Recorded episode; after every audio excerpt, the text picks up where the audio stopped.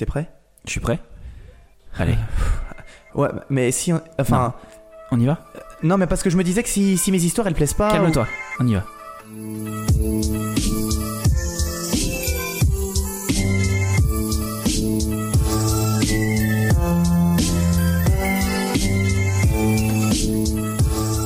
Bonjour Salut Et on est très content de. Bah, enfin, moi personnellement, je suis très content hein, d'être ici ce soir. Moi j'ai pas eu le choix de venir. Ouais, c'est vrai. je t'ai appelé, j'ai dit maintenant, c'est l'heure, il faut y aller. Et puis voilà, on est, on est lancé. euh, chapitre 12, c'est parti. Avec une canicule incroyable. Ouais, ouais, ouais, ceux qui nous écoutent dans quelques années, dites-vous qu'on est en pleine période de canicule 2019. Donc euh, il fait moite On est encore vivant. pour l'instant. encore mais ça 50. va. Ouais. Nous on se plaint pas, hein, on profite. On profite de cette canicule. Ça, il faut se dire qu'il y en a qui ont froid toute l'année. Nous, nous on est bien, hein, on voit le verre euh, complètement plein. hein. Exactement. Ouais. Ouais. Euh. Est-ce que t'as été, t'as été euh, mise au courant des derniers pays qui nous écoutaient? Alors oui, euh, je voulais justement en parler. C'est euh, assez hallucinant. On a eu une explosion de pays. On est écouté. Dans le bon sens du terme. parce Ex- que- Ouais. Surtout que j'allais commencer par Israël. ça commence super mal. hein. Enfin, Ah, la on- mauvaise blague. on peut la refaire Arthur, si tu veux. on l'a refait. Ok, alors il y a eu plein de pays qui nous écoutent, des nouveaux. Euh, on est écouté donc en Israël, en Lettonie, euh, au Luxembourg. On est enfin écouté en Allemagne, Thomas. Ah. Faut croire que C'est- un rêve qui se réalise pour moi. c'est ça, ça a enfin, euh, enfin percé là-bas. Ouais. Euh, Madagascar, quoi d'autre encore? On est écouté aux Philippines, à Mayotte, au Niger. Ouais. Donc euh, voilà, plein de plein de plein d'écoutes comme ça. Donc c'est Depuis tout à l'heure, Guyane française d'ailleurs, Ah. euh, Équateur, Ukraine, aux Kourou, Comores. bien sûr. Je sais, je serais incapable de le placer sur la carte. Ouais, je sais, je suis nul. Mais euh, Comores Ouais, C'est euh, Sodome et Comores, un truc comme ça. c'est ça. Ouais. Je sais, Ouais, ouais. je sais que c'est en Afrique, mais euh, C'est- où oui, mais voilà, mais c'est hein, grand l'Afrique. C'est non, c'est au sud. C'est une île. hein. Oui, bien sûr. on, on se renseignera par la suite. Donc, Dit-il en euh, clignant des yeux. oui, bien sûr. bonjour à vous les nouveaux. Euh, Ça fait plaisir de vous joindre, euh, de vous joindre à nous. Euh, je sais pas si ça se dit comme ça, mais on va le garder. On s'en fiche. Euh, moi, j'aimerais faire un. Avant qu'on, les traditionnels, ça va. Et toi, bi- bisous, Ouais, oui. bisous. Euh, j'aimerais faire un, un petit big up, un petit salut à tous nos nouveaux auditeurs, particulièrement aux plus jeunes. Je sais qu'on a un petit bonhomme qui nous écoute, Hippolyte, 9 mois. Ah. Ouais. Donc euh, bonjour à lui, c'est un auditeur. Je voudrais aussi passer un big up à ma petite nièce, Amy, que j'ai toujours pas vue depuis qu'elle est née. et J'ai hâte de voir. Donc euh, voilà. Ça Et- me fait penser, tu sais, à la télé. euh, Vous voulez remercier quelqu'un? Oui, alors euh, je passe un big up à toute ma famille. Oui, c'est ça.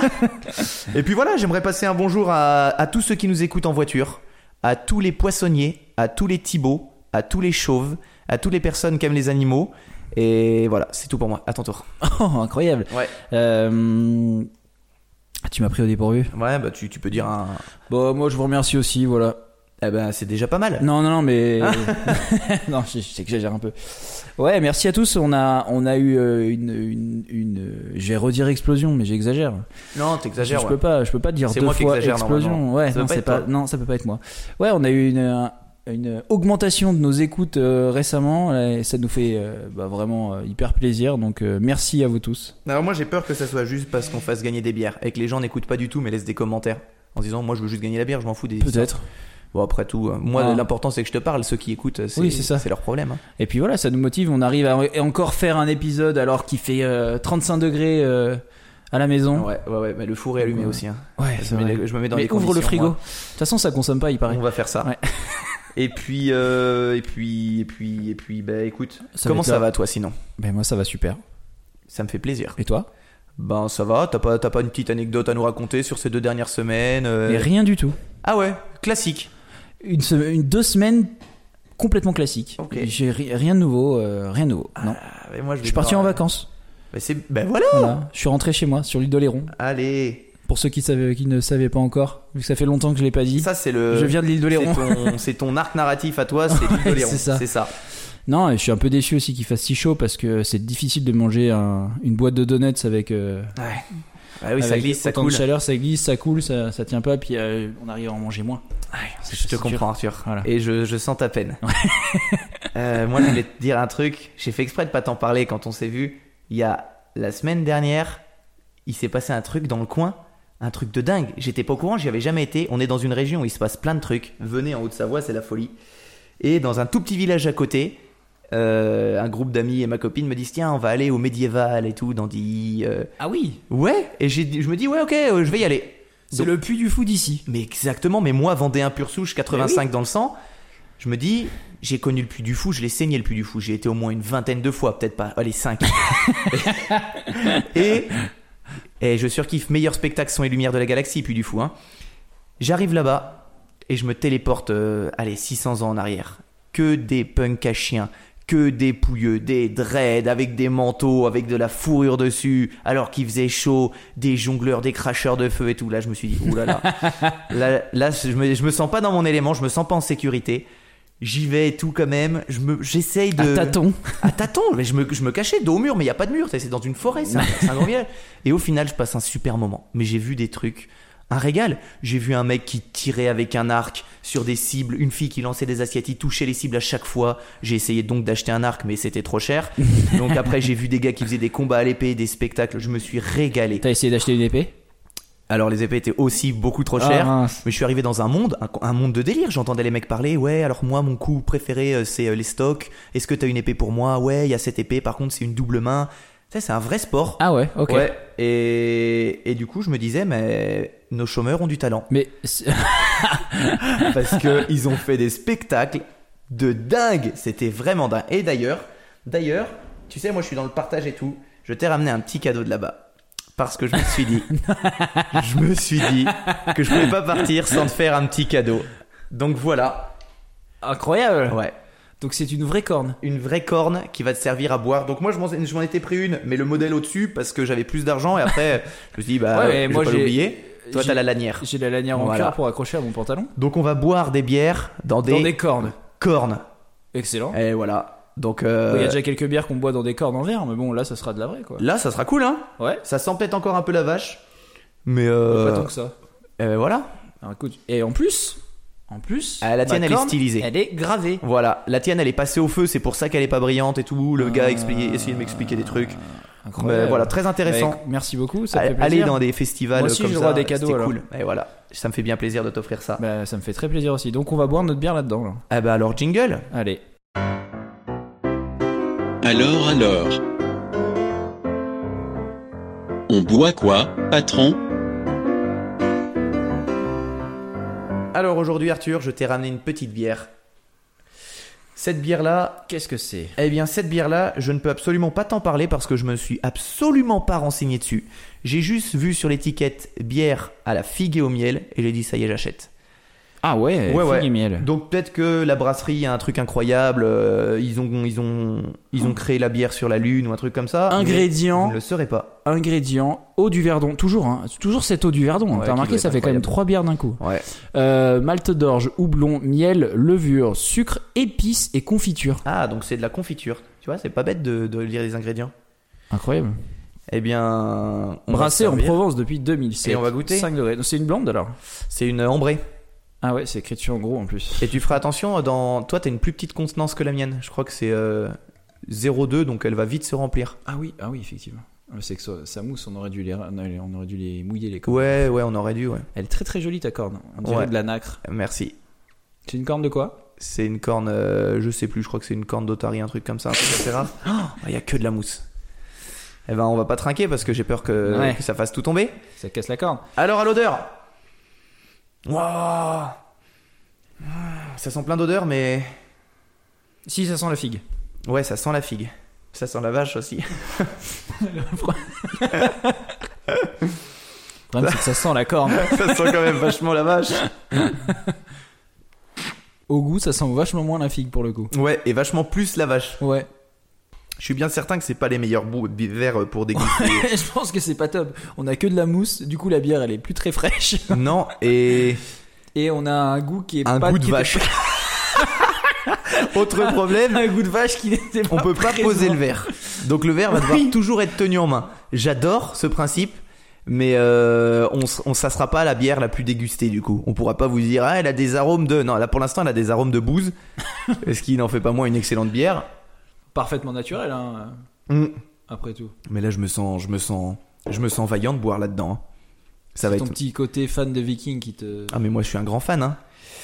Waouh waouh waouh. Eh ben euh, je la trouve bonne, mais j'attends euh, que le goût Ouais. se dissipe. On verra. On la goûtera peut-être après dans un vrai verre pour. euh, pour Peut-être, peut-être. Mais euh, toi tu pourras. Moi je vais, je vais la jouer. Mais toi.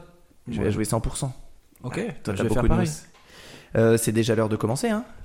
Bah, Le temps que tu dégustes, je commence? il serait temps. Ouais, commence. Allez. Euh, moi je, je, je vais te parler d'une petite Mm. histoire. Attends. Tu nous as fait un teasing d'une histoire incroyable euh, au dernier chapitre. C'est celle-ci. J'espère que tu commences par celle-ci. C'est celle-ci. Ok.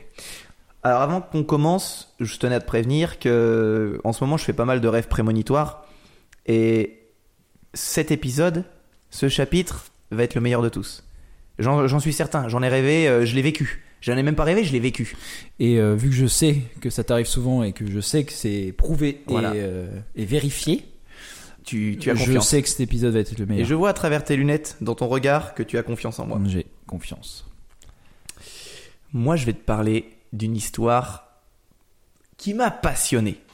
On est dans une décennie où la mode, elle est au film de super-héros. Euh, T'es t'es au courant.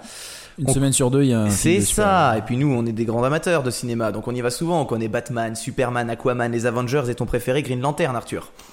Et tous ces héros ont un point commun, des pouvoirs démesurés et des costumes moulants. Leur délire à eux, c'est de s'affronter euh, avec, euh, enfin, affronter des super méchants dans des batailles titanesques. Et nous, pauvres consommateurs, on regarde bêtement pendant que l'État fait des lois dans notre dos. Et non, je m'emporte. Ouais, ça, c'est ça, c'est mon côté zadiste depuis que j'ai été là-bas. Pour résumer, ces films et ces histoires hors du commun nous font rêver. Ah, je sens qu'il y a quelque chose sur la bière. Tu sens les odeurs? Ça sent vraiment la, la vache. Ça sent vraiment la vache, ouais. Ça, ça- en fait, ça commence à être dérangeant. Tu sais, j'ai bu de l'hydromel là-dedans, c'était très bien. hein. La bière, euh, la, la- la bière, ça, ça masque quand même le goût. Allez, je reprends. Euh, par contre, fais attention, Arthur. euh, toute cette mode, elle signifie pas pour autant que les valeurs héroïques, elles sont toujours dans l'air du temps. Au contraire, moi, j'ai l'impression que dans notre société, il y a de moins en moins d'héroïsme. Tu sais, euh, à part toutes ces vidéos, euh, ces vidéos Facebook où ah, il a fait un truc exceptionnel et tout. Ok, c'est pas mal. Mais on est de moins en moins dans l'entraide. Et j'ai l'impression qu'on est de plus en plus dans l'individualité. Exactement. Et ça, c'est- ça, c'est tristoun. Donc si on retrouvait un petit peu d'héroïsme, du vrai, pas de caméra, pas de téléphone, pas de réseaux sociaux. Pour ça c'est simple, on peut se tourner vers nos anciens. On a tous dans nos familles un grand-père, une arrière-grand-mère qui ont vécu des choses de dingue et peut-être qu'on ne le sait pas. Donc n'hésitez pas à aller voir vos anciens et à leur demander ce qu'ils ont vécu. Il y a des histoires incroyables, parlez-nous-en parce que nous on, adore ces histoires incroyables. Euh, pour te montrer qu'il fallait pas rigoler justement avec nos anciens, je vais te parler d'une figure du passé français qui s'est battue courageusement pendant la, pendant la Première Guerre mondiale. Ceux qui vont encore me dire euh, ouais c'est encore une histoire de guerre, la guerre c'est nul. Ok j'entends. Et puis lui euh, son plan c'était pas de se faire, envahir, se faire envahir par un pays donc il a pas décidé. Il a été au combat pour euh, protéger les siens. Et voilà, il a fait des choses incroyables. On va raconter sa vie. Alerte spoiler, il n'est pas resté euh, caché pendant que les autres se battaient. Lui tu vas voir. Ok. Alors, si l'histoire de Léo Major vous a plu et que ce genre de héros anonyme vous passionne, que les normes d'hygiène dans les tranchées et que le paracine vous effraie pas, enfilez votre courage, chaussez votre bravoure et attrapez tout l'héroïsme que vous avez en stock pour découvrir l'histoire incroyable d'Albert Roche. Amis, entends-tu les crissaux du pays qu'on enchaîne? Oh, et partisans, ouvriers et paysans, c'est l'alarme. Ce soir, l'ennemi connaîtra le prix du sang et des larmes. Lorsque le 3 août 1914, la France est dans la Première Guerre mondiale, Albert Séverin Roche a 19 ans. 19 ans, la jeunesse. Je ne sais, je sais plus ce que je faisais à 19 ans. J'essayais de réfléchir, mais non, je pense que j'étais un gars bien. euh, on, comme était- d'hab. on est- on faisait nos études. Ouais, on faisait nos études, c'est ça. Lui, il est natif de Réauville dans la Drôme. Et il est décidé à prendre part au conflit, au grand désespoir de ses parents qui sont de petits agriculteurs de la région. Sa jeunesse, elle est des plus classiques. Il passe ses journées à la ferme pour aider son père dans les tâches bien rudes. La famille, elle a pas beaucoup d'argent et les repas, ils sont vraiment maigres. Si bien que le jeune Albert, malgré son travail de tous les jours bien costaud, il a un physique tout chétif. Mais ces conditions difficiles vont lui forger un caractère en acier trempé. Son père, qui s'appelle Séverin Roche, Il parvient tant bien que mal à subvenir aux besoins des siens tout en prenant soin de les élever dans l'amour et la fierté de leur pays. Et tu vas voir que ce deuxième aspect, il va avoir beaucoup d'impact pour son fils, qui très vite rêve de s'engager dans l'armée. Au début, son père, il prend ça pour une vocation précoce. euh, il le prend à la légère, il se dit non, non, c'est son délire de gamin. Mais le contexte international, il va s'envenimer. Et quand la Première Guerre mondiale arrive, Albert, il y voit l'occasion d'accomplir sa vocation. Cette fois, Séverin Roche, il prend son fils au sérieux et il s'inquiète. Plusieurs fois, il va tenter de le raisonner, de le remettre à sa place en lui disant Ton devoir, c'est de rester, arrête tes bêtises, on a besoin de toi pour vivre. Mais malgré tout ça, le 2 août 1914, lorsque la mobilisation est décrétée, Albert Roche a 19 ans et il va se précipiter dans les bureaux d'enrôlement. Les bureaux d'enrôlement, tu sais, c'est à l'époque, euh, tu, tu y vas, tu fais des Tu tests physiques, ouais, c'est le recrutement, quoi. Exactement. Il y va tout plein d'ardeur, mais dès qu'il y arrive, son enthousiasme il s'effondre complètement parce que le conseil de révision il va le recaler, le jugeant trop chétif pour servir le pays. Le père il est hyper soulagé, il va pouvoir euh, retrouver le fils à la ferme, mais la joie elle est de courte durée parce qu'Albert, Albert, dès qu'il va rentrer, il va faire son petit pactage et il va tout simplement prendre la décision de, de partir. Il va partir et faire tous les bureaux d'enrôlement de la région en se disant Avec a- un peu de chance. voilà, avec un peu de chance, il y en a un qui va, qui va m'accepter. Et après plusieurs refus, il va trouver. Il est donc affecté au 30e bataillon des chasseurs. Cependant, son incorporation, elle est difficile parce que il est vraiment chétif et ses performances physiques, elles sont médiocres comparées aux autres lors des épreuves. Et du coup, tous ses chefs et ses camarades, ils vont se moquer de lui. Ça va être le gars dont on va se moquer. Le gars maigrichon, le gars qui est toujours dernier, le gars qui sert à rien dans l'équipe. Et notre pauvre Albert, il va être vraiment furieux et surtout vexé. Donc il va décider de déserter, de s'enfuir. Sauf qu'il est vite rattrapé et emprisonné, parce qu'à l'époque, la désertion, c'est nul. Et tu verras ça par la suite, ça, va, ça va se représenter. Il est donc jugé par la cour martiale de l'Aisne, l'Aisne c'est juste en dessous le nombril, et en punition, pour son plus grand bonheur, il est envoyé au 27e bataillon des chasseurs alpins. Donc il est hyper heureux. Lui, c'est comme si t'allais en col en te disant, euh, pff, et le gars te dit, bah tu vas me copier quatre copies doubles de Je ne dois plus m'enfuir. Tu fais, c'est exactement ce que je voulais. ça s'est passé comme ça. D'ailleurs, ce bataillon, il est basé à Annecy, juste à côté. Une fois enrôlé, euh, il va subir un rapide entraînement histoire de pas regarder dans le canon et pas tirer sur les copains. Et le 3 juillet 1915, alors que la guerre a connu ses premières horreurs et de nombreux soldats sont tombés, le 27e bataillon des chasseurs alpins rejoint. euh, D'ailleurs, non, ça je te l'avais pas dit. Ce bataillon, il s'appelle les Diables Bleus. Il se fait appeler les Diables Bleus par les Allemands. Je trouve ce nom assez stylé. Ouais, c'est mieux cool. que les Barbie Roses. Ça tape un petit Ouais. peu. Et voilà, le bataillon, il arrive en guerre. Là va alors s'ouvrir une des pages les plus étonnantes de la, de la Première Guerre mondiale, une suite d'exploits tout simplement incroyables, réalisés avec un courage, un sang-froid et une détermination sans faille. À ma grande, à ma grande tristesse, euh, raconter l'ensemble de ces aventures serait bien trop long, donc je vais te citer ici les faits d'armes les plus connus de notre homme. Euh, par exemple, un jour, alors que la guerre commence à peine, pour Albert, on rappelle qu'il est tout jeune, il a 19 ans, il vient d'arriver, sa troupe et lui sont pris dans un des combats qui est vraiment vraiment violent. Si bien que le bataillon des Diables Bleus est complètement bloqué dans sa progression, essuyant le feu nourri et meurtrier d'un nid de mitrailleuses lourdes et comme petit à petit l'oiseau fait son nid, les Allemands avaient eu le temps de faire une belle fortification autour des armes avec des tranchées autour et tout et tout. Agacé par leur impuissance, le capitaine va réclamer un groupe de 15 volontaires pour aller détruire la menace, pendant que leurs camarades les couvrent. Le plan est risqué, car si une seule des mitrailleuses se rend compte qu'un petit groupe de soldats arrive, elle aura juste à se tourner vers eux et à les désinguer en quelques secondes. Mais c'est la seule solution. Et là, Albert Roche, s'interpose. Il veut y aller, mais seulement avec deux de ses amis. Le capitaine accepte, mais il se fait pas trop d'illusions. Il ouvre pour Albert un feu continu sur la fortification armée pendant que les trois courageux commencent à ramper jusqu'aux tranchées ennemies. Le chemin il est long et difficile car il faut se frayer euh, un chemin lentement dans la boue avec les balles qui fusent autour d'eux et il faut surtout pas se faire remarquer donc faut aller très très lentement. L'étau il va se resserrer parce qu'au moment où ils vont arriver dans le camp adverse, ils vont arriver dans les tranchées allemandes, ben ils vont se dire mince, on n'est que trois, on a quand même des uniformes français sur nous, même si on est couvert de boue, ça on n'y avait pas pensé avant de se lancer.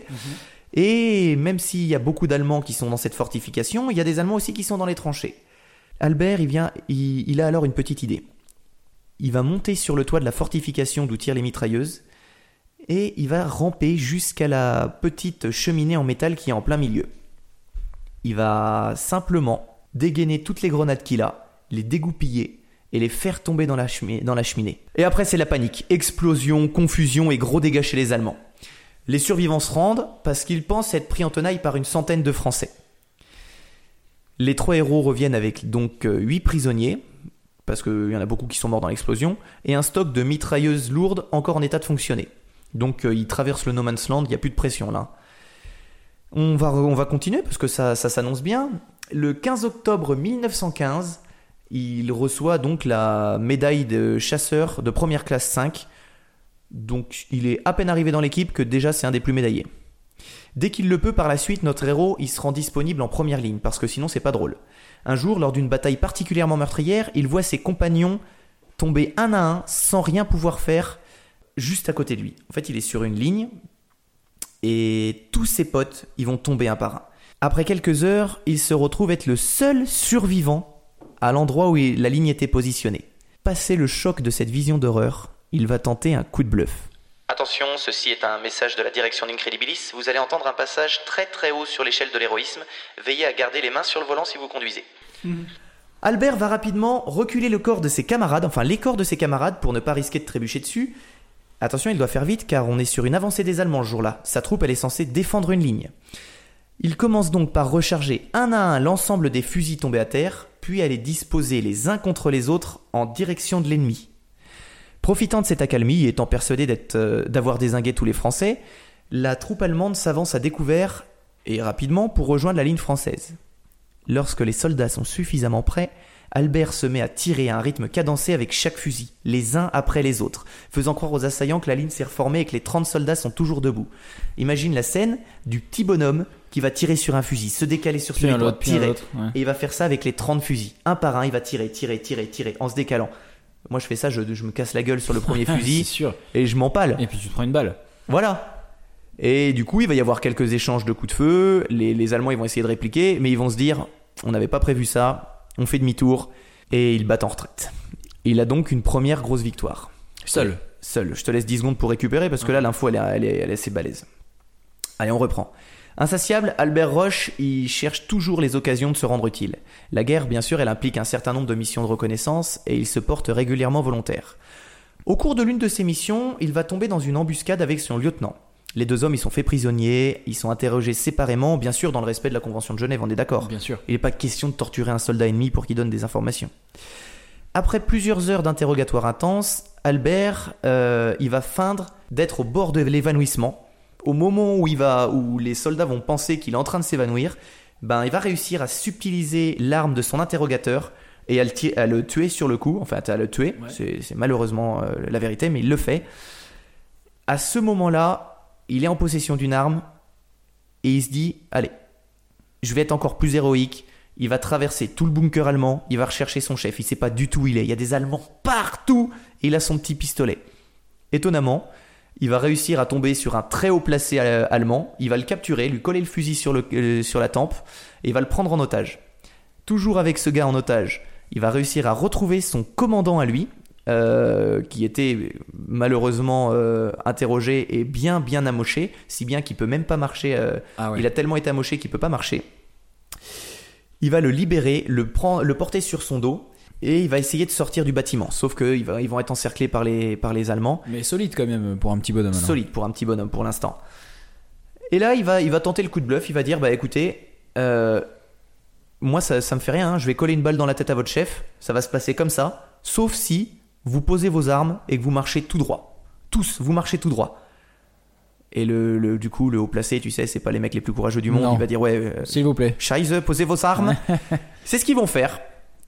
Donc Albert, il va rentrer au camp français avec son lieutenant sur le dos, un pistolet dans la main, un chef allemand devant son canon de pistolet et 42 prisonniers en tête de peloton. Seul. 42 prisonniers. Voilà. Et il y en a un qui aurait décidé de répliquer, il était mort. Mais non, il Ouais, était... mais le, le chef aussi du coup. Voilà, il était plus courageux. Allez, on en veut encore un peu, on continue. On en veut encore. Lors d'une offensive de la célèbre bataille du chemin des dames, euh, un de ses capitaines est grièvement blessé. Il gît entre les lignes à à peu près égale distance des deux camps. Donc on, est, on imagine vraiment une guerre de tranchées. Ouais ouais. T'es dans ta tranchée, t'avances sur le no man's land et puis t'essayes de trop positionner. Là, voilà, son capitaine, il est, il est vraiment touché, il tombe au sol. Lui, il le voit tomber, mais loin, et là, il, il voit qu'il bouge plus. Il est pas serein. Albert, il va demander à ce que son unité, elle parte le récupérer, mais ça lui est refusé par ses supérieurs. Trop de risques pour sauver une seule vie. Mais notre homme, il est courageux et obstiné. Son capitaine est un bon soldat et il mérite d'être sauvé. Sans prévenir personne, Albert, il va se mettre à ramper sous le feu des canons et des mitrailleuses au péril de sa vie. Et pour rejoindre son capitaine, il va ramper pendant 6 heures consécutives, en essayant de Six heures. six heures, en slalomant, en se dissimulant, en se couvrant de boue. Et au moment où il va arriver vers son capitaine, il est, il est complètement épuisé, mais il va se rendre compte qu'il est toujours en vie, il est juste, euh, il est juste euh, inconscient. Ouais. Il va prendre toutes les, précautions, toutes les précautions du monde pour le charger sur son dos, le ligoter, mais en faisant très attention, parce qu'un corps qui se déplace, tu le vois tout de suite et tu lui tires dessus. Bah surtout deux corps qui se déplacent. Voilà, surtout L'un sont euh, devant les lignes. euh, là, il, de- il, ren- il revient en rampant avec lui sur le dos? Ouais, tu vas voir. C'est qu'une fois qu'il est chargé sur son dos, il revient en rampant. Là, il va essayer d'aller un peu plus vite, il va moins prendre de pause. Et il va mettre 4 heures à rejoindre les lignes françaises. Oh là là, il est fort. Il va donc ramper pendant 10 heures. Tout au long du trajet, son capitaine, il va se réveiller, essayer de se débattre un petit peu et puis retomber en inconscience. Mais euh, voilà, ça montre qu'il est toujours vivant. Là, ça- on arrive sur un moment qui est, qui est pas top parce qu'il va arriver, il va donner le, le corps du capitaine à des brancardiers en leur disant voilà, occupez-vous de lui, il est grièvement blessé. Et il va aller se poser dans un trou qui est à l'arrière des lignes, un trou de guetteur en fait, pour se reposer parce qu'il Ouais. est complètement lessivé et il va euh, s'endormir. Il est réveillé juste après par une patrouille française qui le prend pour un déserteur, avec un homme qui va lui dire abandon de poste sous le feu, fusillé dans les 24 heures. Non mais. Ouais. Et malgré ses protestations, sans témoin et personne ne croyant son histoire, il est envoyé au cachot en attente de l'application de la sentence. Il écrit une lettre à son père disant simplement Dans une heure je serai fusillé, mais je t'assure que je suis innocent. Puis, juste après, il est emmené au peloton d'exé- d'exécution. À ce moment-là, il ne proteste plus, il sait qu'il est trop tard. Son excuse est trop grosse et tous les jours des dizaines de déserteurs sont abattus. Il passe devant les hommes qui vont lui tirer dessus, il les voit charger leurs armes. Nous sommes juste quelques minutes avant son exécution. Il est calme, il attend la mort, fier de ce qu'il a accompli pour son pays. Au loin, un homme arrive en courant. Il hurle et crie à plein poumon, mais il est trop loin pour qu'on le comprenne.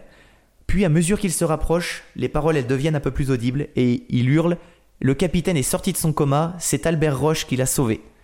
À ce moment-là, tout le monde s'arrête. Hallucinant. Hallucinant. Et ça s'est passé, euh, ça s'est passé Ah, à c'est quelques un- minutes C'est près. un hein. film entre les grenades dans, euh, dans Dans la la cheminée.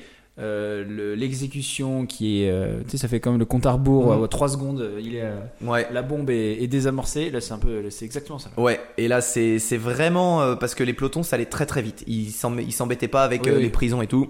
Mais je trouve ça faux qu'il est. Enfin, qu'il soit passé pour un déserteur alors qu'il était. Il était. Il était endormi Mais à l'arrière des lignes, donc pour les gars c'est un déserteur. Ok. C'est dommage, hein. Donc après il y a plein plein plein de faits d'armes, dont plein de captures, mais ça serait vraiment trop long de les Ouais. raconter. Donc ce qu'on peut dire sur Albert, c'est qu'il va participer à la désignation du soldat inconnu. C'est lui qui va choisir le corps du soldat inconnu. Ok. Euh, c'est même un des quatre qui va porter son cercueil sous l'arc de triomphe. Et puis euh, Donc en fait, le soldat inconnu, il a été. euh, il a été désigné par des soldats de la Première Guerre mondiale. Ouais. Ok, ils ont choisi un corps. Ils ont euh, choisi quelqu'un. Alors on ne sait pas si c'est quelqu'un qu'ils connaissaient, euh, Ou pas. un, un gars de leur équipe, Ah oui, d'accord. mais ils l'ont désigné. Euh, donc voilà, ça, ça me gêne un petit peu. Comprends bien que l'histoire d'Albert Roche en 20 minutes, elle est impossible à raconter. Ouais, C'est comme essayer de manger quatre petits lui en une minute. Tu laisses des miettes. forcément. Tu, tu sais de quoi tu parles. Exactement.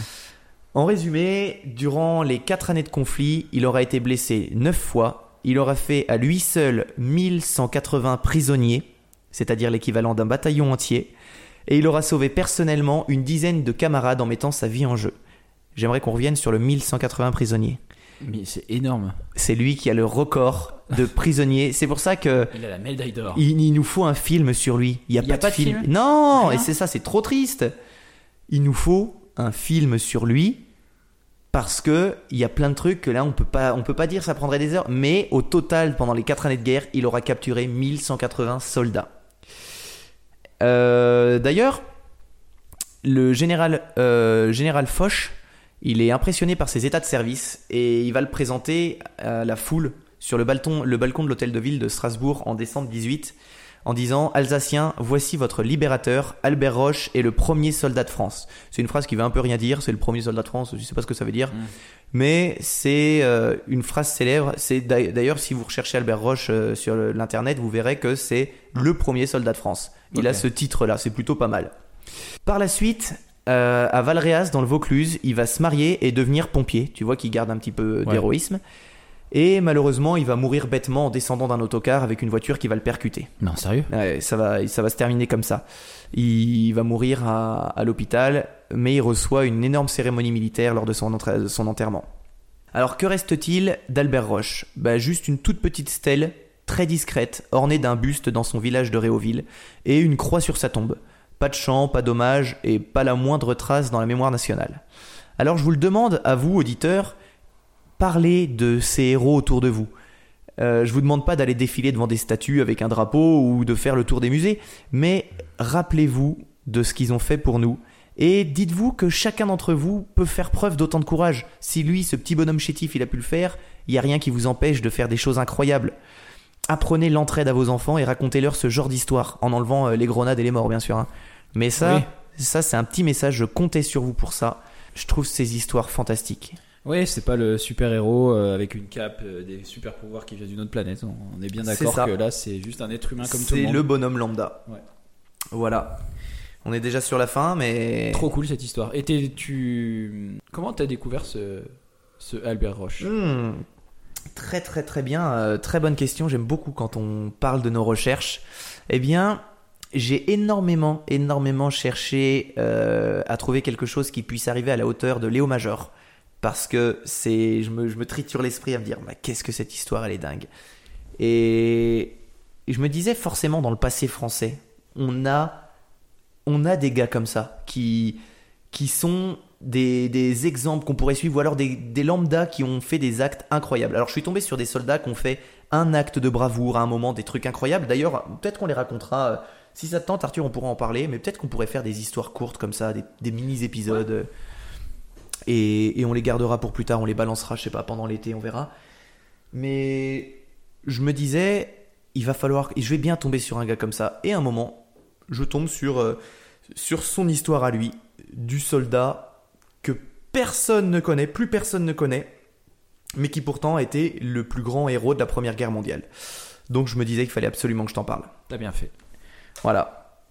Alors, Super histoire. euh, ben, on pourra en reparler plus longuement parce qu'il y a plein d'autres choses que, que j'ai pas pu tout dire, mais je t'en parlerai. Ouais.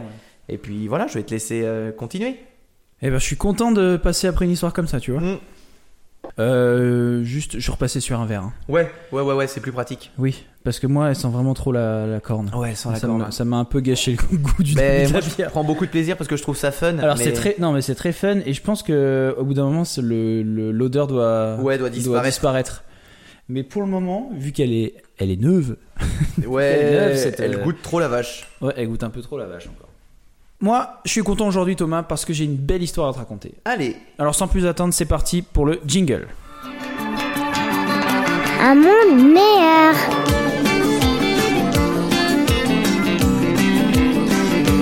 Vous écoutez Incredible. Alors je suis tombé sur cette histoire récemment, mais elle date d'il y a maintenant 8 ans. Enfin, on en a entendu parler il y a 8 ans. C'est l'histoire d'un petit garçon qui s'appelle David. David a été abandonné par sa mère alors qu'il n'avait que 5 ans. David est né d'un père américain et d'une mère vénézuélienne. Donc jusque-là, rien de bien incroyable. hein, Mhm. euh. Sauf qu'en fait, son père anthropologue est tombé amoureux de sa mère qui, elle, vient d'une tribu reculée du Venezuela. Donc c'est pas une citadine de Caracas. quoi. ouais, Euh, et cette tribu s'appelle les Yanomami. ok. Tu connais? Non, je connais pas du tout. Je Mais comprends. Vu Moi comme, non plus. Vu comme t'en parles, ça sonne vachement tribu-tribu. Hein. Tribu, tribu. Ah ouais.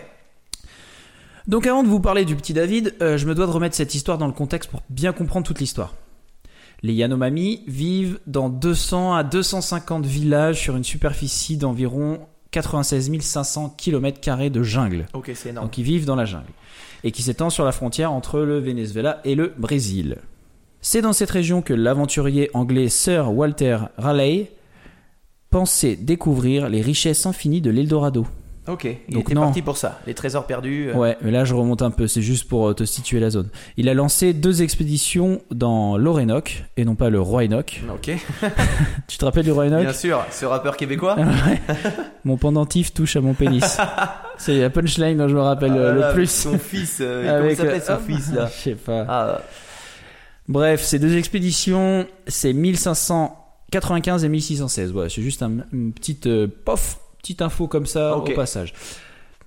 Mais au XXe siècle, ce sont les Yanomami eux-mêmes qui ont suscité l'imagination des scientifiques, des journalistes et des artistes des pays développés.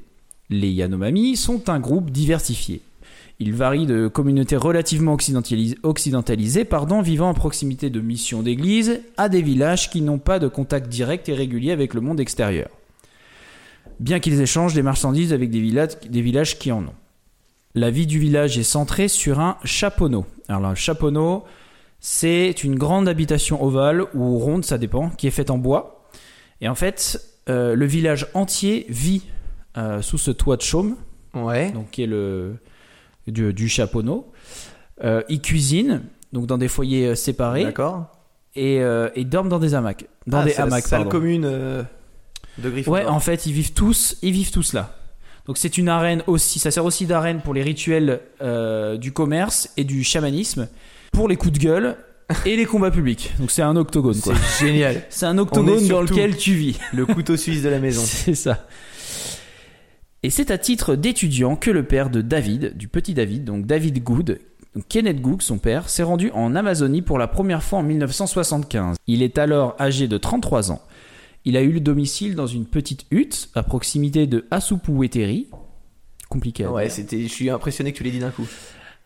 Je me suis, euh, je me suis entraîné avant.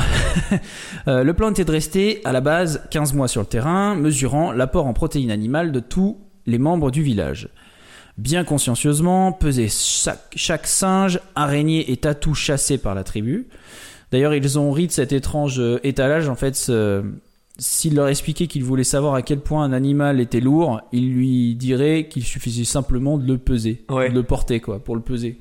Voilà. Bah tout, oui, euh, on s'embête pas, hein. marque un point, quoi. Ouais. Euh, vers la fin euh, des 15 mois, Good commençait à parler couramment le Yanomami.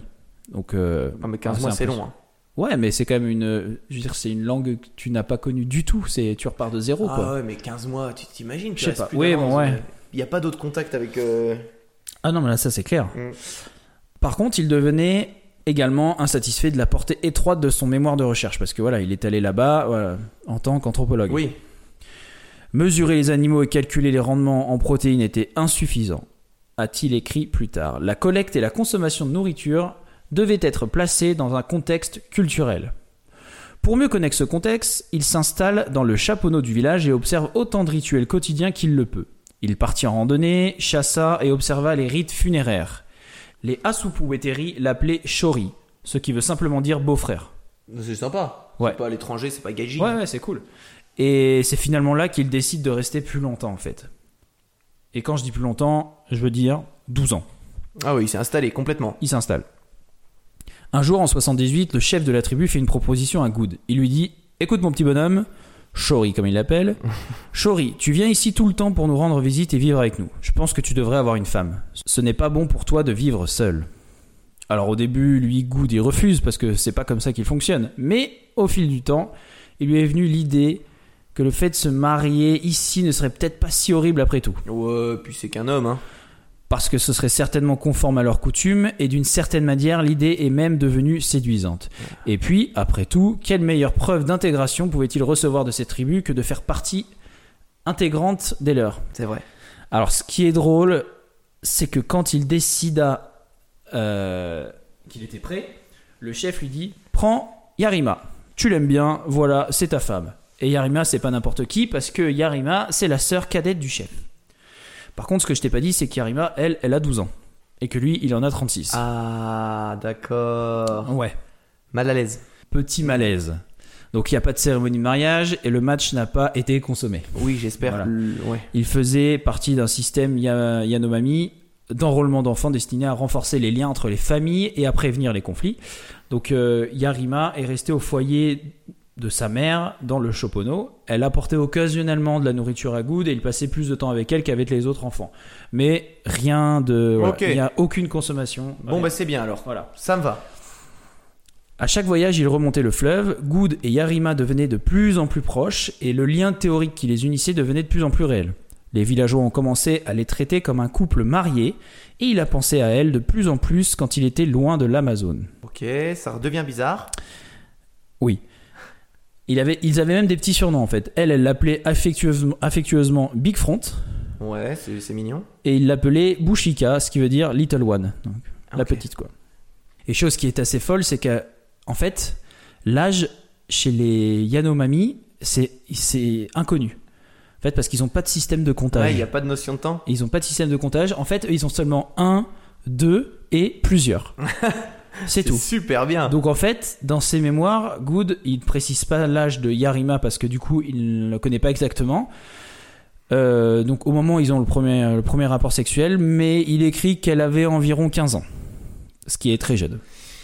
Enfin, Ouais. ce qui est très jeune. Ce qui est très jeune, surtout que lui, voilà, il est, il est quand même bien, bien plus âgé qu'elle. Ouais, mais en même temps, il comptait pas. Non, Eh ouais. voilà. Donc pas de comptable. Après, voilà, je m'étais jamais fait la réflexion qu'on pouvait ne pas avoir de. Enfin, pas savoir compter, c'est pas ce que je voulais dire, mais euh, qu'on ne pouvait pas avoir de système de comptage. Ah oui, parce que va dans certains villages, il y en a, ils savent pas Oh compter. oui, Hein. bah, ici, pas loin d'ici d'ailleurs. mais non, mais juste euh, de pas avoir de système de comptage en fait. Ouais. Je trouve ça fou. De, et puis de ne pas en avoir besoin. Juste C'est ça, pas en avoir On s'en besoin. fout de C'est pas notre âge. un, deux parce que c'est important, puis au-dessus euh, c'est plusieurs. Ouais. Et voilà, c'est bah c'est c'est simple Ah, tu te prends pas la tête, hein. C'est simple, c'est mais c'est cool. Ouais, Je, je, je pensais pas que c'était possible. plutôt cool. Alors à ce sujet, David Good dira Nous essayons toujours de juger. Donc je reviens sur euh, son père et, euh, et Yarima. Ouais. Euh, donc David Good, son fils, plus grand, dira Nous essayons toujours de juger de notre, de notre propre perspective, une vision ethnocentrique. Vous devez garder à l'esprit que nos ancêtres n'ont pas eu à traverser la maturation de l'adolescence que nous devons vivre dans le monde moderne. C'est vrai. Les filles se sont mariées et ont commencé à avoir des enfants après leurs premières règles. Et je dis toujours aux gens, mon père a épousé ma mère, ma mère a aussi épousé mon père. Vous savez, c'était un accord mutuel entre deux personnes et ce n'était pas comme s'ils l'avaient volé. C'était un mariage fondé sur l'amour et la romance et l'amitié. Là, on n'est pas sur un mariage forcé. Non, pas du tout. Mais pas du tout. Mais c'est vrai que pour nous, Nous, ça nous choque, mais de notre point de Ouais, vue. exactement. Kenneth Good, toujours universitaire, je le rappelle, quittait souvent la tribu, ce qui mettait Yarumi en danger dans une société à majorité masculine. Et tristement, en fait, parce que lors d'un des- d'un de ses voyages en aval de la rivière, alors qu'il avait été retenu pendant plusieurs mois, elle avait été violée en groupe, enlevée et violemment agressée, jusqu'à ce Enfin, ils ont même carrément euh, découpé son oreille. Donc, pas cool. Ouais, on est- on n'est pas sur une histoire. Non, euh, là, c'est pas là. cool. Donc c'est horrible, on est bien d'accord. Et en fait, euh, c'est cet événement précisément qui les a fait quitter la tribu ensemble pour vivre dans le monde moderne, en fait, dans notre monde à nous. Ok. Donc ils prennent l'avion pour Puerto Ayacucho. Et ce simple petit vol, parce que c'est vraiment pas loin, est terrifiant pour Yarima. Tu m'étonnes. Bah ouais, elle, c'est tout nouveau pour elle. Oui. Elle vient d'une tribu qui vit en autarcie, euh, donc elle n'a aucune idée de ce qui se cache après la forêt en fait. Mais juste pour elle, il y a la forêt et il y a rien Ouais. d'autre. Les espaces ouverts, les sols durs, froids, euh, les immenses maisons carrées, en fait, comme elle le dit, donc les immeubles, etc. Pour elle, c'est nouveau. Elle ne connaissait pas ça. Elle connaît pas les Pokémon. Et d'ailleurs, David, euh, son fils, dira Aucune chaque réaction. petit aspect. Ah, j'ai pas entendu. Non, rien. T'as dit quoi? Continue, continue. Ah merde, je suis désolé. T'as dit quoi? T'as dit une non, blague? c'est bon, c'est bon, vas-y. Ah, pardon, je suis vraiment désolé, Thomas. Mais c'était très drôle. Oui, merci. Quand je réécouterai, je suis sûr que je vais rigoler. Donc David, son fils, dira Chaque petit aspect de ce monde était nouveau, unique et étrange pour elle. Lorsque vous allumez une voiture, ça ressemble à un animal avec des phares. Animal qui lui faisait si peur qu'elle se cachait derrière des buissons.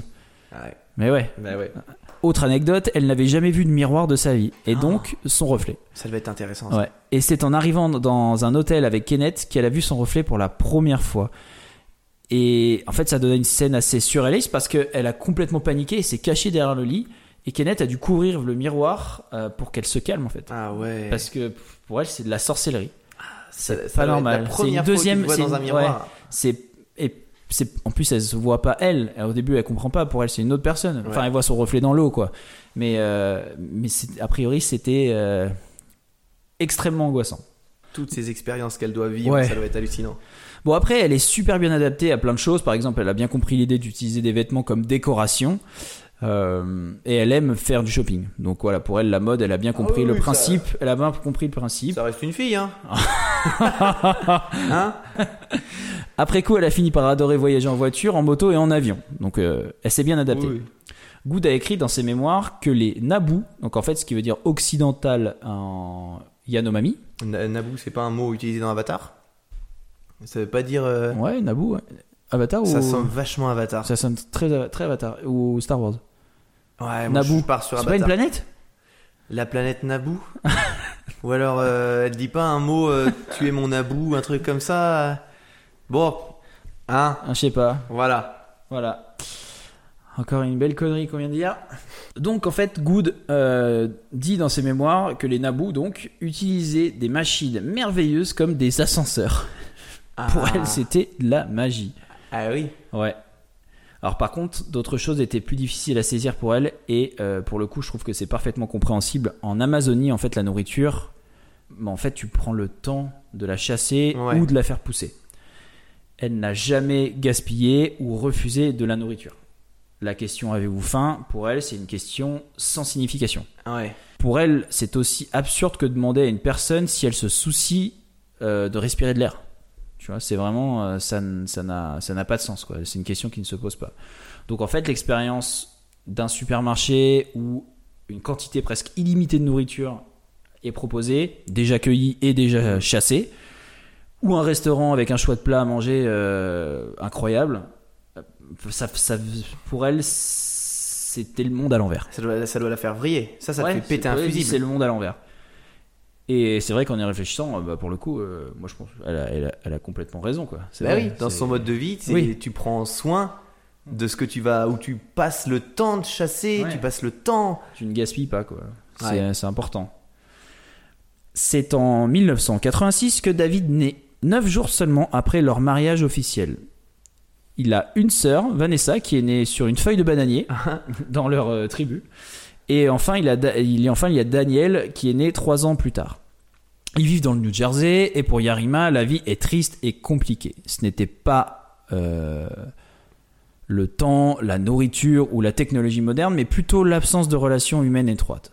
Parce qu'en fait, la journée, les Yanomami, ils commencent et ils terminent dans le chaponneau. Ouais, c'est que des, interactions vois, sociales. ils sont tout le temps ensemble. Ils sont vers la famille, aux amis, aux voisins. Ils sont même ouverts aux, aux ennemis parce que, comme je te le disais, c'est là qu'ils ont des confrontations dès qu'il y a un problème. Alors que la journée de Ya- Yarima aux États-Unis commence et se termine dans une boîte fermée. En fait, elle est isolée dans sa maison. Et voilà. Ouais, ça lui change. Il y a d'ailleurs un film de National Geographic qui est réalisé en fait sur cette histoire.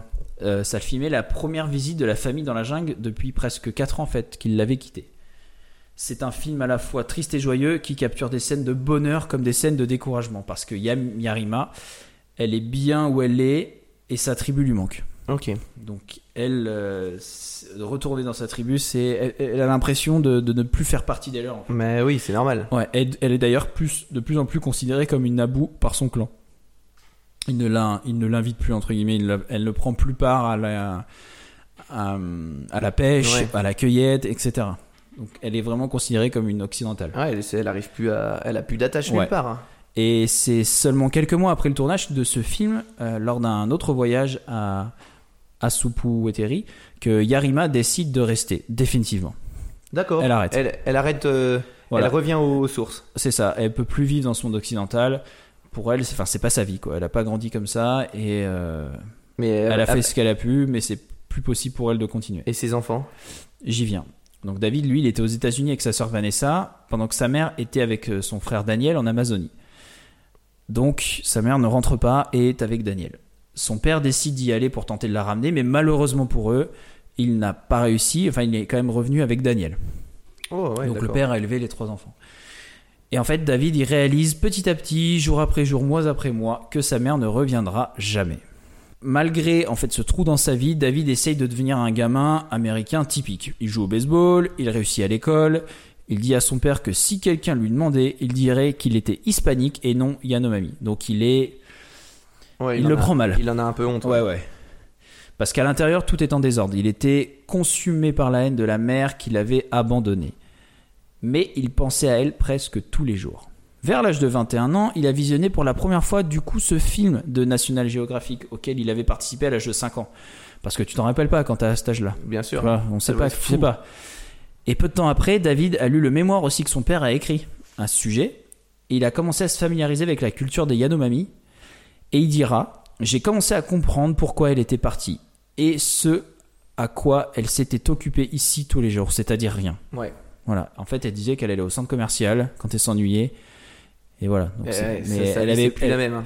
Ouais, c'est ça, elle n'avait plus de les responsabilités qu'elle avait. Bon, elle avait ses enfants, évidemment, mais euh, plus cette vie qu'elle a, qu'elle a toujours vécue, où elle, finalement, elle ne demandait rien d'autre. Quoi. Quand il a eu 22 ans, il a eu soudain envie de renouer avec son héritage Yanomami. Aidé par une anthropologue qui connaissait bien Yarima, il commence les démarches pour la retrouver. Elle retrouve Yarima parmi les Irokaiteri, encore un Ouais. nom compliqué, parce que la communauté s'était séparée des Asupuweteri et était en train de construire un nouveau chaponneau. Elle demande au village d'écrire une lettre d'invitation pour David afin de l'aider à obtenir un permis pour visiter, c'est parce que c'est une, c'est une zone protégée en fait. Ouais, c'est une Tu réserve, vois, donc euh, exactement. tu peux pas y entrer Il comme peut ça. pas y aller comme ça. Parce que lui. C'est cool. euh, Donc lui, en 2011, il part pour l'Amazonie. Arrivé sur place, David attend l'arrivée de Yarima dans le chaponneau pendant 3 heures. Ouais. Donc euh, Ah, t'imagines le y a pas de notion du temps. hein. T'imagines comment le stress monte. Elle arriva enfin après avoir couru sur tout le chemin qui l'a séparé du chaponneau. Donc cette petite femme arrive, mi-quarantaine, petite, vigoureuse et forte. Ça faisait deux décennies que cette mère n'avait pas vu son fils. Waouh. Ça doit être un sacré Et voilà. moment. Et je vais pas vous raconter la suite parce que on peut trouver sur internet euh, le film, enfin un, un film euh, et euh, beaucoup d'articles qui expliquent vraiment tout ce qu'ils ont vécu ensemble ce jour-ci. Donc je le mettrai en description. Mais euh, juste, euh, je trouve cette histoire euh, folle parce que il n'en a pas voulu à sa mère. Ouais, bah c'est c'est normal. Il a fini par comprendre. Il a fini par comprendre. Par contre, a priori, ses autres, enfin, son frère et sa sœur, eux, n'ont pas compris, Ouais.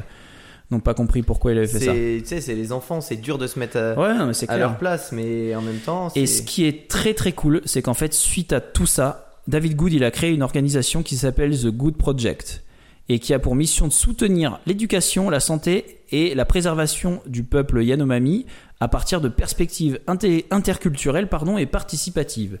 The Good Project éduque le public sur le mode de vie unique et dynamique des Yanomami ainsi que sur les autres peuples autochtones afin de renforcer la sensibilisation interculturelle, de promouvoir la protection des droits autochtones et de leurs terres ancestrales. Ça c'est bien. Ouais, Ça, donc c'est vous pouvez aller voir le site internet The Good Project, vous pouvez euh, faire un don si vous le souhaitez.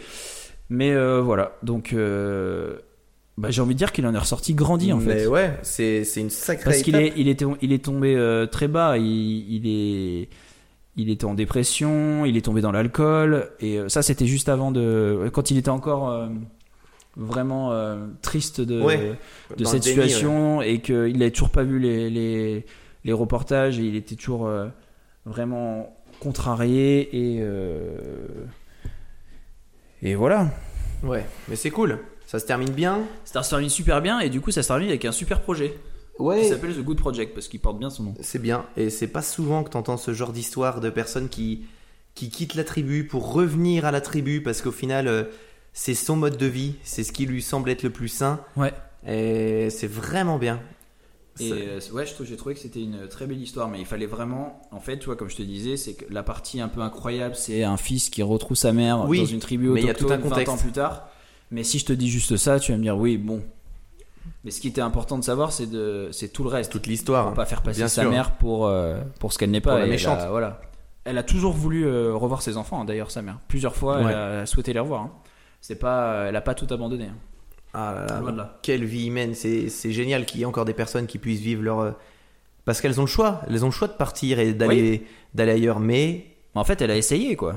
Ouais, elle a Elle a essayé. essayé, bon, elle a été un peu forcée parce que les, du coup, les, les, les autres euh, hommes de son clan Ouais, bien sûr. euh, devenaient violents avec elle et ont été, enfin, de, oui, ont, été, été carrément, clairement extrêmement violents avec elle. Mais, euh, mais euh, voilà. Voilà. Elle est retournée ça, à ses, ses origines, c'est bien. Ouais, Super, magnifique cette histoire. Donc c'est c'est une très très belle histoire, un monde meilleur. Super. Content qu'elle t'ait plu. Ouais, vraiment, j'aime bien ce genre d'histoire. J'aime bien euh, les- tout ce qui concerne l'Amazonie, les villages des autochtones. Et la simplicité. Ouais, C'est d'une simplicité en fait. c'est fou, c'est fou. Ça Ce- donne envie de voir euh, Mimi Siku, un indien Cette dans la toute ville. petite partie où elle explique que pour elle, euh, cette consommation de nourriture qu'on fait, cette, cette, ce- ce- cette montagne de bouffe qu'on peut choper partout, c'est et que c'est Ouais, ça nous remet les pieds sur terre. un incompréhensible. peu, hein. c'est oui, exactement. Quand j'ai lu ça, j'ai fait putain, mais oui, Ouais. on est On est nul. on, on est nul. On est nul. Regarde On est mon frigo. nul. Il est plein. Alors, en ce moment, il est vide parce que j'ai pas été faire les courses, mais Ah. d'ailleurs, j'ai si faim là. Mange. J'ai rien à manger. C'est le moment où je te dis, j'ai prévu un truc pour toi, mais non, j'ai rien prévu. Il fait trop chaud. Eh, on, on enchaîne. J'ai, j'ai, on, parce que on a un Parce super truc à vous On proposer. est une équipe. On a un espèce de jeu à vous proposer. Un truc euh, dont on est coutumier. hein, euh, Exact. Oui, on, a- on en est coutumier. c'est ça. notre jeu, on peut le dire. On y joue souvent. C'est notre jeu de, Qui de, régit nos soirées. de passe-temps, de, De soirée. copains. On n'a pas que ça parce que sinon ça, ça ferait peine. Ouais. Mais c'est un petit truc qui nous fait bien marrer et on voulait le partager avec vous. T'expliques un petit peu, Arthur, le contexte? Alors en fait, Thomas, en fait, je vais devoir faire deviner à Thomas et inversement un film. Mais le but du jeu devra être de raconter le plus mal possible ce film. Voilà, il n'y a pas de règle, c'est juste le Voilà. plus mal. Donc euh, un tout petit bout d'un un personnage qui est qui, qui ne fait que passer, euh, un petit un petit détail par-ci par-là. Enfin, vraiment, il faut que ce soit compliqué à deviner. Voilà. Donc vous pouvez jouer aussi à ce jeu. C'est ça qui Ah, est bien. mais Faites-le, il faut que vous le fassiez entre vous, c'est à mourir de rire. Ouais, faites-le entre vous et, euh, et c'est vraiment génial. On Nous, rigole. euh, on va juste imposer une petite règle pour pas que ça soit trop long. On va se mettre un petit chronomètre, un petit timer. Et au bout de 2-3 minutes, si je vois que je trouve pas, bah, j'aurai perdu. Et t'auras gagné. On va la jouer comme gagner. ça. Entre vous, ne le faites pas. c'est On va se faire un bien. film chacun. Je te laisse commencer T'as pas de film encore? Non, j'ai pas encore fait vite film. Je vais essayer Ok. d'y penser vite fait. Ok. Alors je commence. Allez, 3, 2, 1, c'est parti. Alors moi, le film dont je veux te parler, c'est un film euh, qui est un petit peu en rapport avec euh, l'écologie. Ouais, ouais, ouais. je vois. Enchaîne, dépêche-toi Voilà. maintenant. en fait, euh, on est dans, dans un village qui est spécialisé dans la culture. Hmm. Donc, euh, à côté de ce village, par contre, ils ont très peu de ressources. Re. Non. Ils ont très peu de ressources à côté de ce village et tout ce village-là a le monopole en fait de, de- des cultures. Ça m'en fout et le temps passe si vite. Alors en fait, le problème c'est que il y a un mec qui lui ne vit pas dans ce village et euh, qui, ne f- qui- en fait d'ailleurs ça, ne- ça ne l'intéresse pas de vivre dans ce village. Problemos Lui- Non. Il, il ne fait que passer. Il ne fait que passer, puis il rencontre des gens de ce village. Et euh, Le Seigneur des Anneaux non, ces gens lui demandent de l'aide parce que lui, il est capable de les aider. Donc, il leur demande de l'aide en sachant que, alors parce que je t'ai pas dit, je reviens en arrière, Ouais, c'est qu'ils hein. l'ont pas rencontré à côté du village, ils l'ont rencontré quand même assez loin. Hmm. Donc il faut revenir à ce village maintenant Ouais. pour euh, qu'ils puissent discuter avec euh, les, les chefs, euh, les commandants de ce petit village qui, euh, qui possède, qui possède toutes ces cultures incroyables. Ah là, ça me rend fou, accélère Donc ils font demi-tour et ils montent dans leur, euh, ils montent dans sa voiture euh, et ils, ils foncent euh, vers euh, vers ce village en essayant à tout prix de faire changer d'avis le le et les chefs en fait de, de ce village. Ouais. Mais malgré tout, en fait, en fait, ça se passe pas du tout comme ça. C'est que Top. Ah là là là là, tu m'as saoulé Tu m'as saoulé ça fait combien de temps que je parle? Ça fait 2 minutes 5. C'est passé trop vite. Ouais, j'ai- pas eu le temps de, de, de- de- j'ai pas eu le temps d'approfondir. Ah bah non, bah non, t'as pris trop de temps Ça ouais. m'a saoulé Bon vas-y, balance. et ben c'est Mad Max. Ah là là, mais t'es nul Qu'est-ce que t'es nul Mais jamais je l'aurais trouvé, même en disant voiture. J'ai dit voiture, j'ai dit foncé, j'ai dit le village, ça représente, ça représente Ah, cette colline euh, d'abondance. Ah, je suis énervé Le mec tout seul qu'on a rien à foutre, bah c'est euh, Max. Oh là là Ok, très mal raconté. C'est magnifique. Là, Merci. T'as fait une très belle partie. Merci. Bravo. Pourtant, j'ai pris un film que qu'on adore tous les deux. Je Ah oui, dit, euh, mais t'es t'es tellement mal raconté que, que ça va le faire. Alors moi je vais essayer de, de me la jouer pas comme, comme, comme on le fait d'habitude. Je vais essayer d'être un peu plus euh, un peu plus pointilleux pour que les gens quand même puissent trouver. Je pense que tu vas trouver. T'es prêt? Ah d'ailleurs, si vous trouvez Mad Max, euh, ceux qui ont trouvé Mad Max, vous pouvez nous le dire. Ouais. parce que- Mais là Arthur a été très chaud. hein. Il l'a fait avec les règles qu'on fait d'habitude, mais là c'est chaud. hein. Allez, moi je vais le faire euh, avec ma spécialité. 3, 2, 1. Alors c'est l'histoire d'un jeune garçon qui, qui est foufou, tu, tu le vois au début du film. Vraiment joyeux, le petit garçon lumineux, euh, tout le monde l'aime bien. Bam, j'ai le sourire, j'ai la patate, ça se passe bien. Il est, vraiment, euh, il est vraiment caractérisé par ce côté un peu, un peu foufou. Et puis, enfin, je, non, je vais pas te parler de lui. Je vais plutôt te parler, euh, je vais plutôt te parler d'un, d'un, d'un espèce de gars dans, dans, dans, dans Cette son village. technique. Tu sais, c'est un gars chelou. Peut-être il est de sa famille, hein, mais peut-être c'est un peu chelou. Et lui, il est pas forcément gentil. Un peu ronchon, un peu bougre. Je suis pas content. Et puis ce gars-là. Euh, Astérix Obélix? non, non, non. Et puis je suis en train de me rendre compte que je te parle de ce gars, mais non, non je, vais, je vais revenir sur le petit garçon plutôt. Donc, le petit garçon. Ouais, parce que c'était, c'était dérivé, ça, ça n'allait pas. Ok. Le petit garçon, euh, il a, il a un petit amour de jeunesse, euh, bah, comme les, comme les petits garçons. euh, je sais pas quel âge il doit avoir. euh, euh, Enfin non, j'en sais rien. Et euh, son amour de jeunesse, bah forcément, c'est c'est la petite fille euh, que tout le monde aime bien, quoi. Tout le monde est amoureux d'elle. Elle est belle et tout. C'est Harry Potter. Non, et un jour, euh, ce petit garçon, bah, il se balade avec son père, et puis son père, bah, il est muté. Non, il est pas muté. Enfin, bon, un truc comme ça. Il- Et il...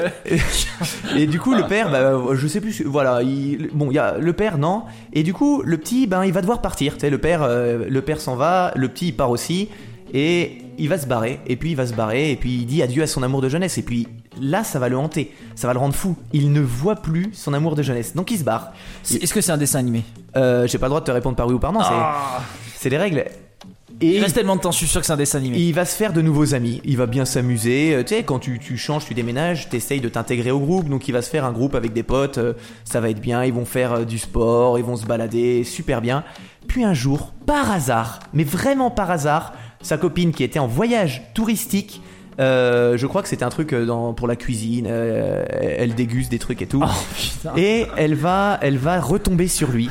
Et elle va lui dire euh, mais t'étais là en fait et lui il va faire mais oui mais pourquoi qu'est-ce que tu fais là? Bah, je fais un voyage euh, gustatif et tout et elle va dire mais par contre toi il faut absolument que tu reviennes il faut absolument que tu reviennes parce que c'est- voyage gustatif. c'est terminé ah allez J'en ai pas la moindre idée, mais pas la moindre. Il était il était très facile à trouver le voyage gustatif c'était Nala qui cherchait de la nourriture Ah, Et- c'était le Roi Lion oui c'était Ah, le roi lion J'ai hésité. en Allez. Oh là Et le meilleur du meilleur, c'est que vu que c'est enregistré, on- vous pouvez vous repasser l'extrait et du coup tout devient limpide.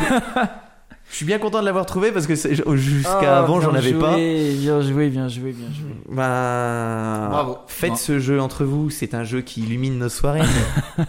Qu'est-ce que c'est bien. Et le meilleur, c'est quand tu pars sur un personnage secondaire. Ouais, mais ça c'est la technique qu'on utilise assez souvent. Ah ouais, le On personnage. commence à raconter quelque chose. Attends, non, je me suis trompé. Je vais plutôt te parler de lui. Ah, ça- Ou un personnage que tu vois 10 secondes, comme tu Ah. disais, et tu inventes tout après.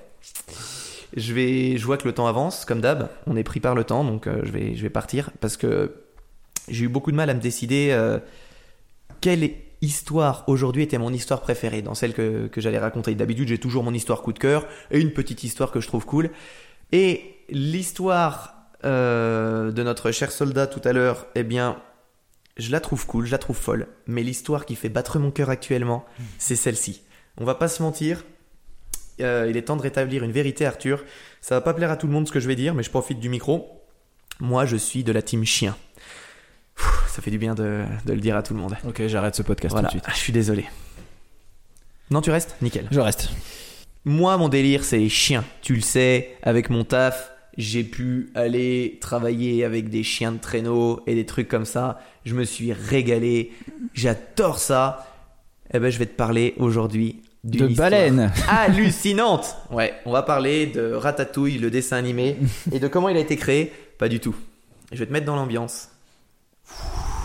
On est en Alaska, l'hiver 1925. Imagine qu'il fait froid, hein, l'inverse de maintenant. Il fait encore sombre et vraiment, vraiment froid. Ce lundi 2 février à 5h30 du matin. T'as vu, j'ai baissé un petit peu le Ouais, son. ouais, ouais. Ah ouais, parce On que est dedans. parce qu'il fait nuit, il fait froid. Là, tu peux imaginer une immense armoire à glace norvégienne, donc c'est pas la, suédoise Ikea, c'est vraiment le mec balèze dans des vêtements en peau d'écureuil qui avance difficilement. C'est vrai, hein, vêtements en peau d'écureuil à l'époque, hein. Ok. On est en 1925. Et il avance difficilement dans la neige jusqu'à la porte de l'hôpital de la ville de Nome. Il porte une boîte métallique emballée dans une grosse toile et protégée par tout un tas de fourrures, dans laquelle se trouve le précieux élixir qui va sauver la ville. Il martèle la porte jusqu'à ce que le seul docteur encore présent à cette heure lui ouvre. Le géant lui donne le paquet et alors seulement se retourne vers l'équipage de 13 chiens de son traîneau qui le regarde tête baissée et queue tombante. Le grand musher tombe à genoux dans la neige près de son chien de tête, une bête noire magnifique avec une patte blanche. Et lui dit Fichu bon chien, Balto, pendant qu'il le câline. Tu n'as pas voulu t'arrêter avant que nous soyons arrivés là. Je pense que tu savais d'une façon ou d'une autre que c'était une question de vie ou de mort.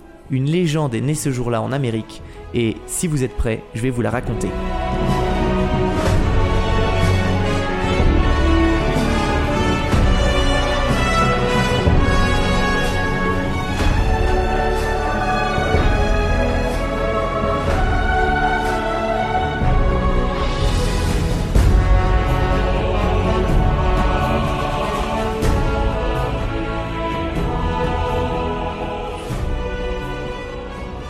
Allez, tout commence à Nome, une petite ville perdue au nord-ouest de l'Alaska, très proche du cercle polaire arctique. À l'époque, le docteur Curtis Welch, euh, qui est directeur du service de santé de la ville, il met quelque temps à identifier la maladie qui vient de tuer deux des enfants de la ville. Ça commence super mal, hein Oui. En ce mois de janvier, la ville elle est bloquée par la banquise du côté mer et coupée du reste du monde par des milliers de kilomètres de toundra glacée et de fleuves gelés. Puis, après d'autres cas, le docteur il est sûr de son diagnostic. C'est la diphtérie. Je sais pas si tu sais ce que c'est la diphtérie, mais c'est une maladie qui est assez méchante. Hein. D'accord. À cette époque, la maladie, elle tue chaque année près de 20 000 Américains. La situation, elle devient rapidement catastrophique et semble désespérée parce que la ville, elle ne possède aucun vaccin contre la diphtérie. Quand tu es dans une grande ville à côté, enfin dans, aux États-Unis, il y a des vaccins partout, ça peut aller vite de les transmettre. Ouais. Là, la ville, elle est complètement isolée. Heureusement, il y a une chose qui marche encore, euh, malgré le froid et la tempête, c'est la ligne de télégraphe qui relie l'Alaska au reste des États-Unis. Le message de détresse du directeur de la santé, il se propage au-dessus des sommets enneigés grâce à la radio. Il faut à tout prix obtenir du sérum avant que l'épidémie elle n'échappe à tout contrôle. L'attention de toute l'Amérique se focalise dès lors sur la petite communauté isolée, parce que ça va passer dans les journaux, il y a Mhm. plein de trucs. Et les secours, ils vont tenter de s'organiser. Et là, problème, impossible d'acheminer les vaccins par la mer. Elle est complètement gelée. Euh, les, les avions, c'est impossible aussi parce que les avions, c'est vraiment le tout début de l'aviation. Et avec ce temps-là, c'est que du blizzard, ça marchera pas. Et on découvre un stock de vaccins à Anchorage, dans un hôpital. Anchorage. Ouais, mais ça se prononce Anchorage. On est en Alaska. Et ce stock, il va être réquisitionné. Mais c'est à plus de 1700 km. Ça fait un petit bout. euh, en termes d'aller-retour, Ça euh, va on est assez loin. Il y a un train qui peut avancer d'environ un quart euh, les- le paquet, mais pas plus. Il sera bloqué, les, les voies le bloqueront. Et il va s'arrêter du coup à Nenana. C'est une ville qui est euh, quand même relativement loin. Elle est, elle est à peu près à 1100-1200 km, je crois, de, de Nome. Sans attendre, le plus illustre et le plus rapide de tous les mushers. Alors les mushers, c'est les, les gars qui font du chien de traîneau, Ouais, ouais. qui ont des attelages qui s'appelle Leonard Sepala. C'est un Norvégien immigré qui est venu en Alaska pour faire fortune, parce que c'était la période de, où on recherche de l'or et tout, il y avait beaucoup de Mm. monde. Lui, il envisage avec euh, l'approbation du conseil municipal de faire le trajet avec ses chiens, sur une piste non balisée et traversée par des montagnes. Mais actuellement, il est un homme, et Nenana, c'est vraiment loin. Il part donc tout de suite, il fait son attelage et il part. Il n'y a pas de grosse préparation. Le gars, il se dit, bon, ben, voilà, j'y vais maintenant. Tu pars quand même pour euh, des semaines de trajet, hein. Ouais. Mais il part quand même tout droit. Le temps presse et si le gouverneur il approuve l'idée que convoyer des médicaments en traîneau c'est une bonne solution, il pense aussi que le musher mettra trop de temps à faire l'aller-retour. Il décide alors d'organiser des relais plus rapides jour et nuit tout au long de la piste. Il y a une compagnie postale qui va être euh, responsable de l'organisation de ces relais. Parce qu'elle elle a des bureaux, des bureaux de poste partout, Ouais. des, ma- des moyens de communication. Et elle va s'occuper de sélectionner très sérieusement des mushers qui vont participer à ça, des mushers expérimentés avec euh, des, des attelages des chiens. Et au total, il y a 20 relais qui vont s'organiser, donc 20 hommes choisis pour leur capacité et leur sérieux. Problème, le musher norvégien, il est déjà parti et impossible de le contacter. Il va pas passer par les villages, il va filer tout droit, il va Ouais. prendre aucun détour. Et c'est pas là, du coup, il trace. Il est emmitouflé dans une parka en fourrure d'écureuil et ben, je fais, je fais comme si c'était chaud, mais non, il fait vraiment froid, tu verras par la suite. Et il est, tiré, il est tiré par une vingtaine de chiens. C'est des huskies sibériens, connus euh, à l'époque pour être solides et rapides, déjà. En tête, il a placé Togo. C'est un chien qu'il connaît bien, qui est âgé de 12 ans. Pendant ce temps-là, euh, enfin, sa petite anecdote, ça s'appelle euh, l'Elite Dog. C'est vraiment le chien qui est le plus intelligent de l'attelage. C'est celui qui prend pratiquement toutes les décisions. Il cale le rythme, il fait les directions droite-gauche. C'est celui qui a le moins de poids à porter, parce que ça, c'est ceux qui Ouais. sont à l'arrière, mais c'est vraiment celui qui a une responsabilité folle. Pendant ce temps-là, à Nome, les églises, elles ferment et les réunions, elles sont interdites. Et les jeunes sont parmi les premières victimes. 5 enfants en bas âge sont déjà morts, 34 cas de contamination de la maladie sont confirmés et une trentaine sont suspectés. Ouais, c'est sérieux quoi. C'est très sérieux.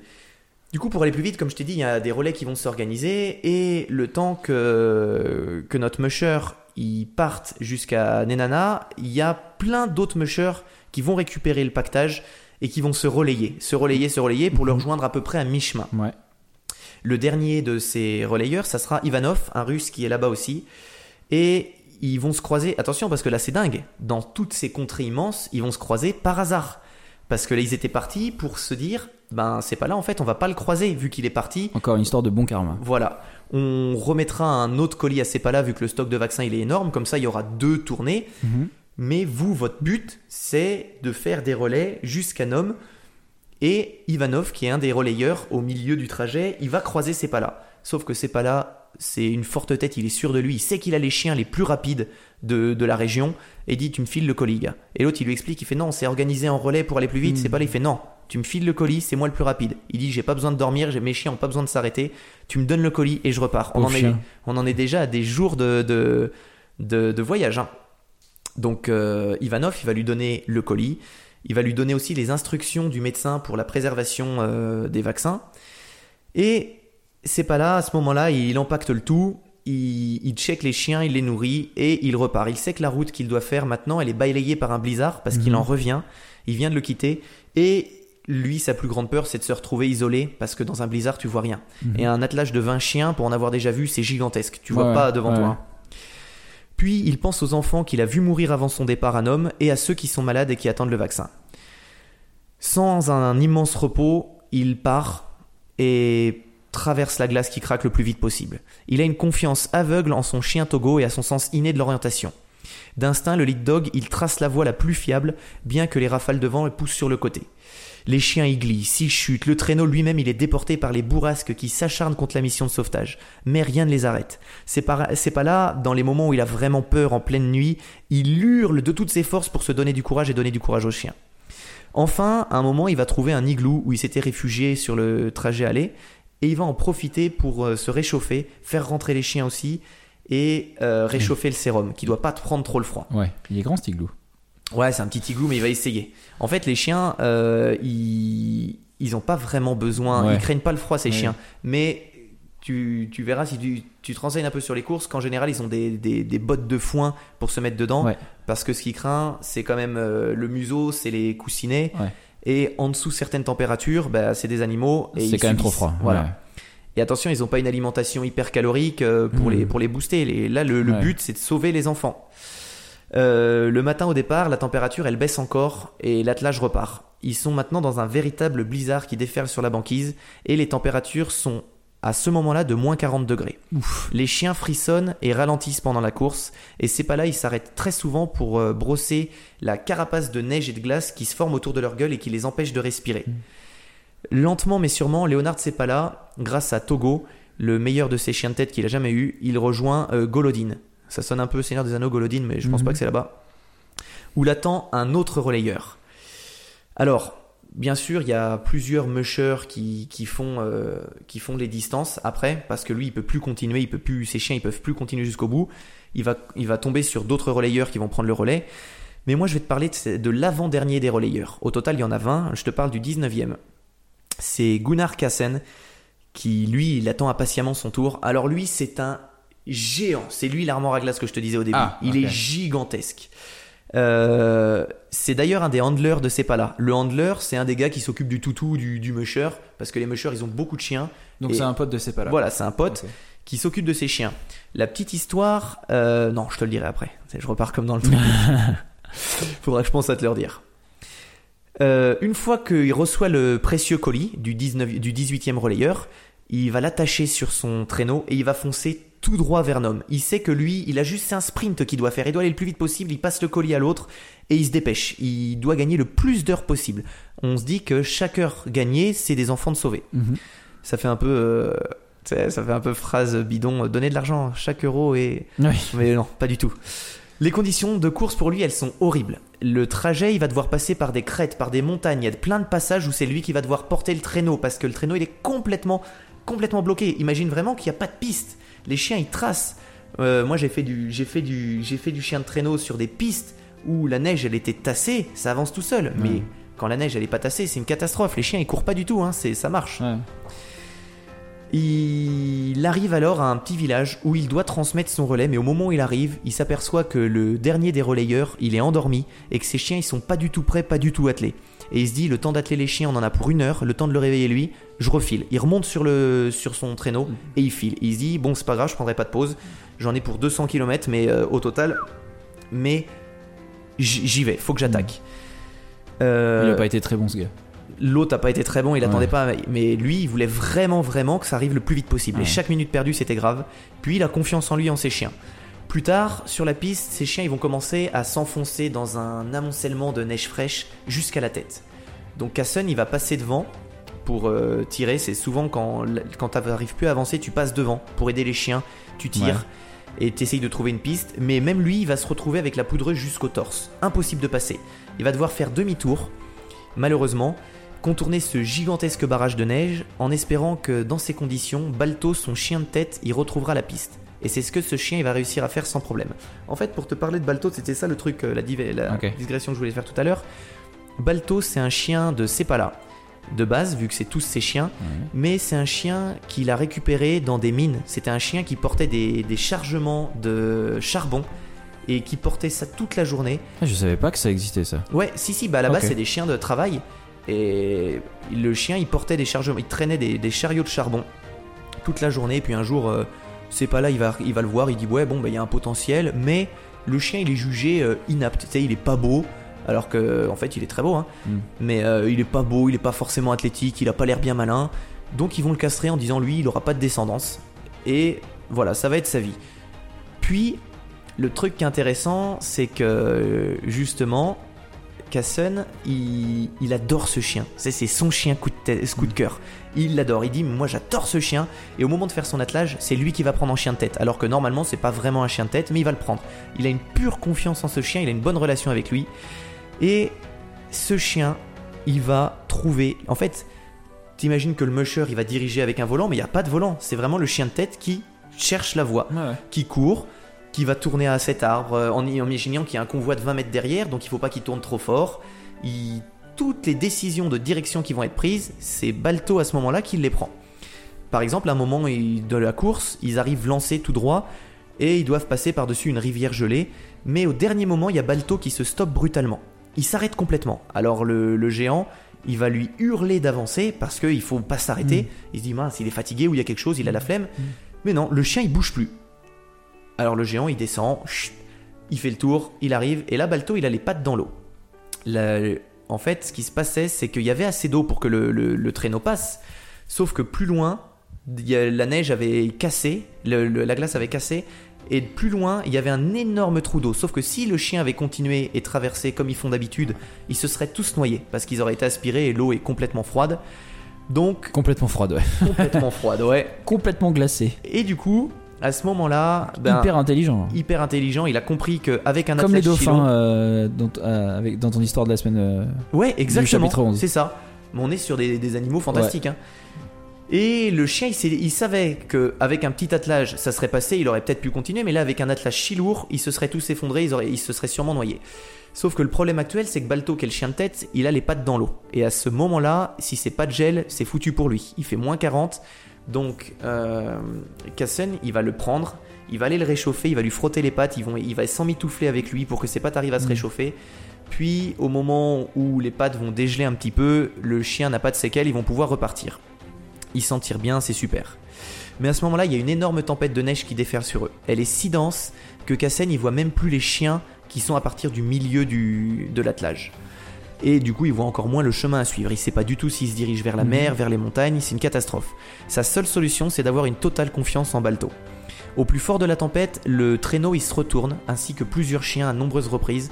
Et à un moment, en remettant le traîneau en ordre, euh, le géant il se rend compte que le sérum n'est plus là. Immense panique. Oh là là. Tout ça pour, Pour rien. rien. Donc il cherche, il va décider de faire demi-tour, il va fouiller à main nue la neige pour avoir plus de sensations et il le trouve pas. Et par chance, en glissant un petit peu, il va se rendre compte que le paquet avait dévalé une pente et qu'il était tout en bas de la pente. Énorme chance parce qu'il aurait pu euh, se retrouver bien Ouais, plus plus- ça pourrait être fini quoi. Voilà, au moment où il avait checké, hein, il avait pas toujours Ouais. checké, et là tu te dis, mais c'est hallucinant. Du coup, il retrouve la boîte, il va la ligoter vraiment bien. Puis il continue le trajet, et plus tard, c'est la délivrance parce que le musher il arrive épuisé au village, et en moins d'une semaine, le sérum il met un terme à l'épidémie de diphtérie. Nomme, la petite ville, elle est sauvée.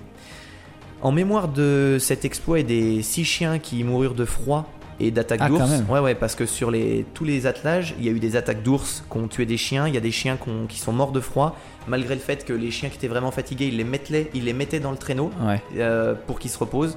Mais il y en a quand même qui ont, dû, euh, qui ont dû mourir malheureusement.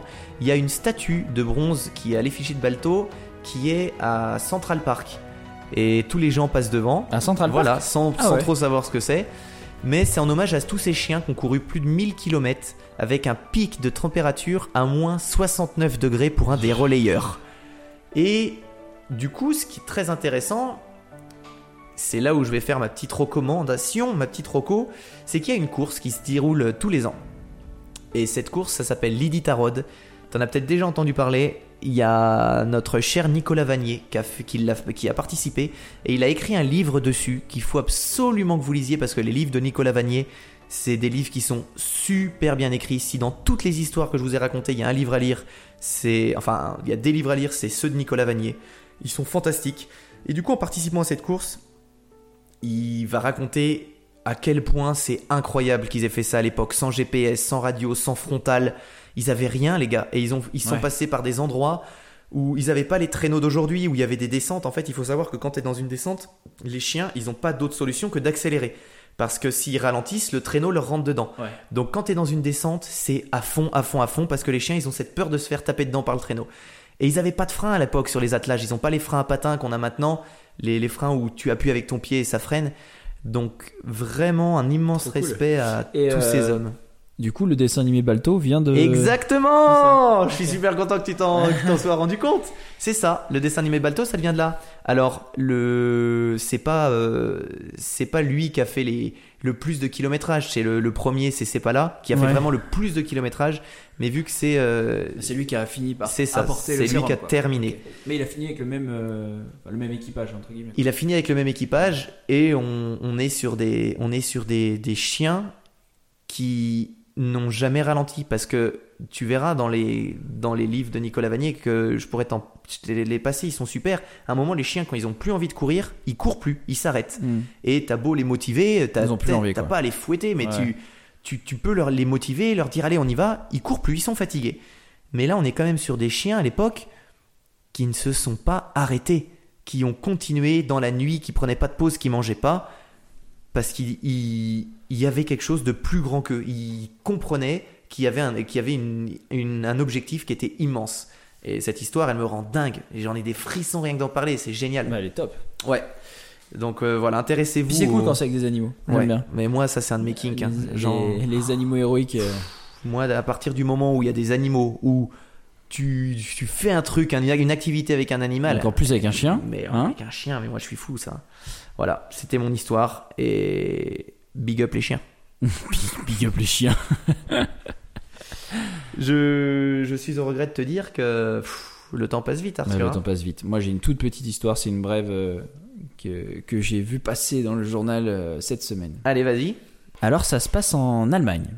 Un village prive un festival néo-nazi de bière en rachetant tout le stock du supermarché. Est-ce que tu as entendu parler de cette histoire Alors attends, cette semaine? Faut que je me le re- faut que je me remette. Un village prive. En fait, il y a eu un festival néo-nazi d'organiser dans ce village. Ouais.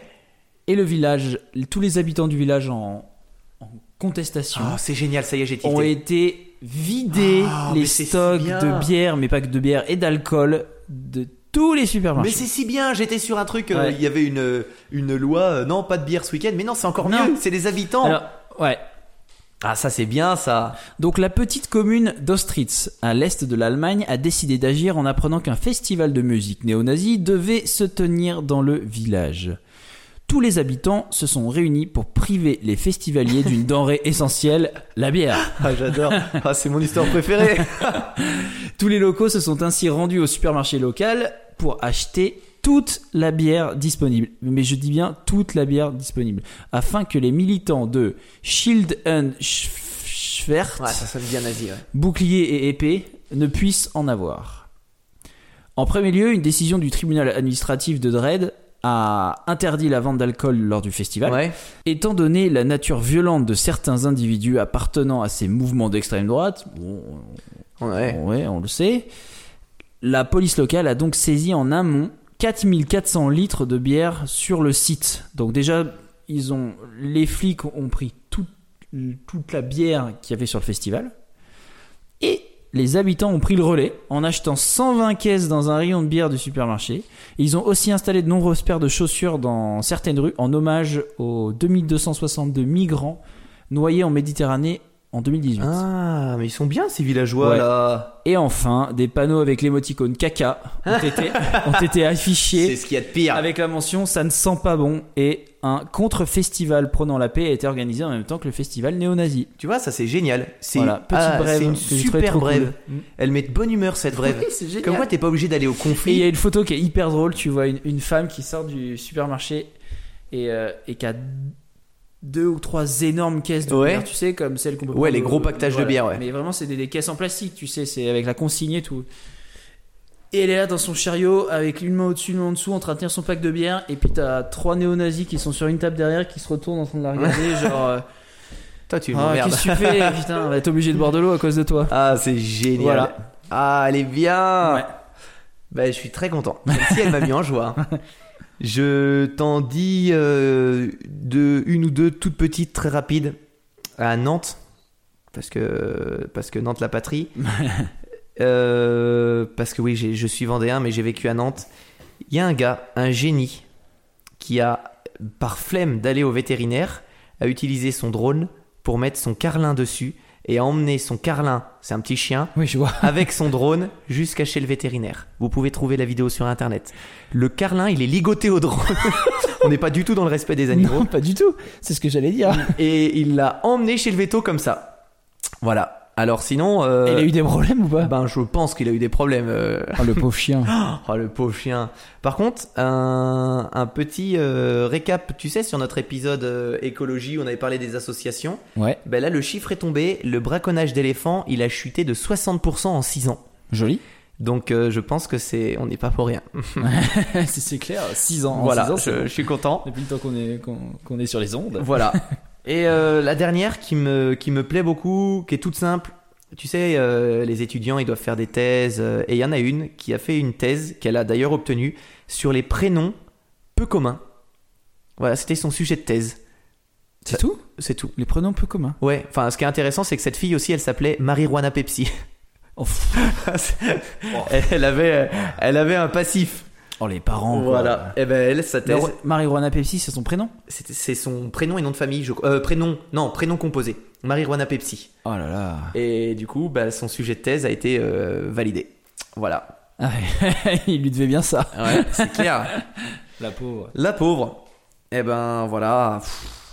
C'était un super. C'était peut-être même le meilleur. Super chapitre. Personnellement, moi, c'était mon préféré. J'ai adoré. Tellement de belles histoires. Waouh Enfin, j'arrive pas à m'en remettre. La bière est bien meilleure quand elle goûte pas la vache. Ça, c'est une certitude. Ouais.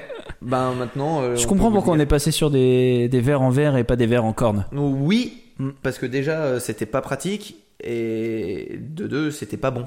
Ouais. Mais peut-être on, on essaiera de boire des choses plus fortes à l'intérieur euh, parce que Ouais. la bière c'est trop délicat pour nous. Je- Enfin pour la, c'est pour la ça. corne.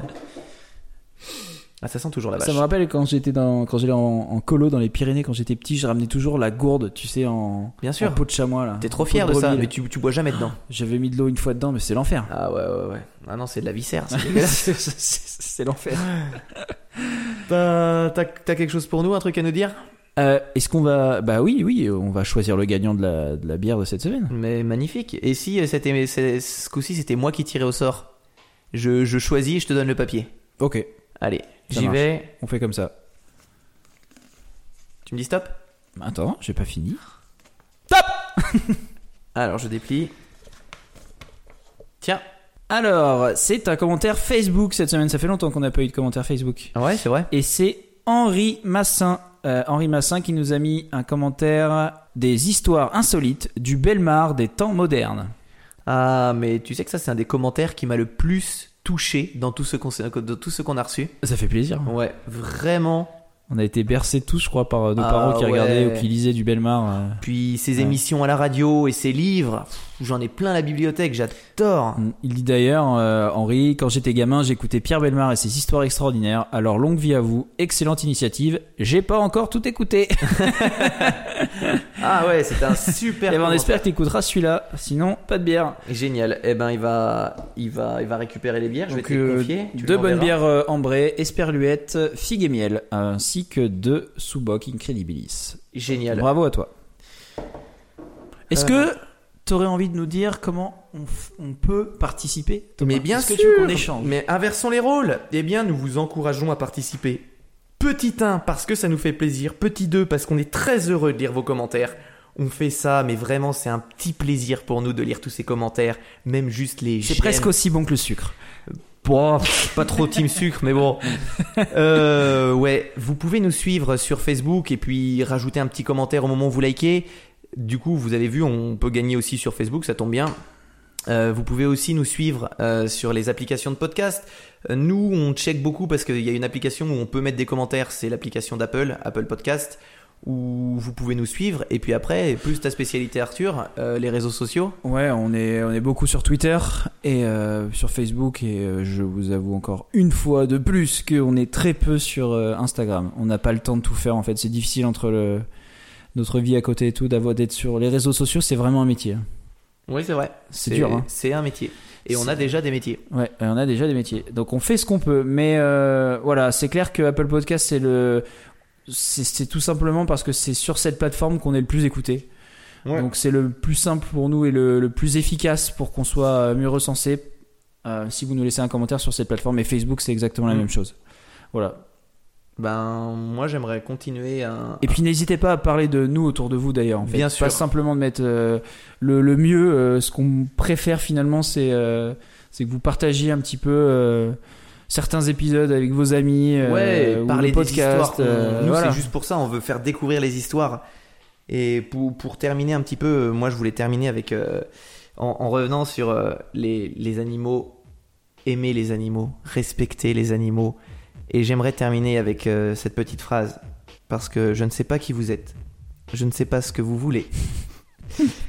Dites-vous bien que je n'ai pas d'argent. Par contre, ce que j'ai, c'est des compétences particulières que j'ai acquises au cours d'une longue carrière. Des compétences qui font de moi un véritable cauchemar pour vous. Si vous n'abandonnez pas votre animal maintenant, ça s'arrêtera là. Par contre, si vous le maltraitez ou que vous l'abandonnez, je vous chercherai, je vous trouverai et je vous tuerai. Bonne chance. C'est John Wick, ça, non? C'est Taken. Ah, mais oui, Mais bien sûr, Taken. con. Ah, qu'est-ce que je suis con Putain, évidemment que c'est Taken. Voilà. Profitez de la vie, prenez soin des vôtres. Prenez soin de vos animaux. Bien sûr, aimez les animaux, respectez-les. Et euh, on va. On trinque à la corne On, trin- on trinque à la corne. Allez. C'était trop nul Quel bruit Allez, à la revoyure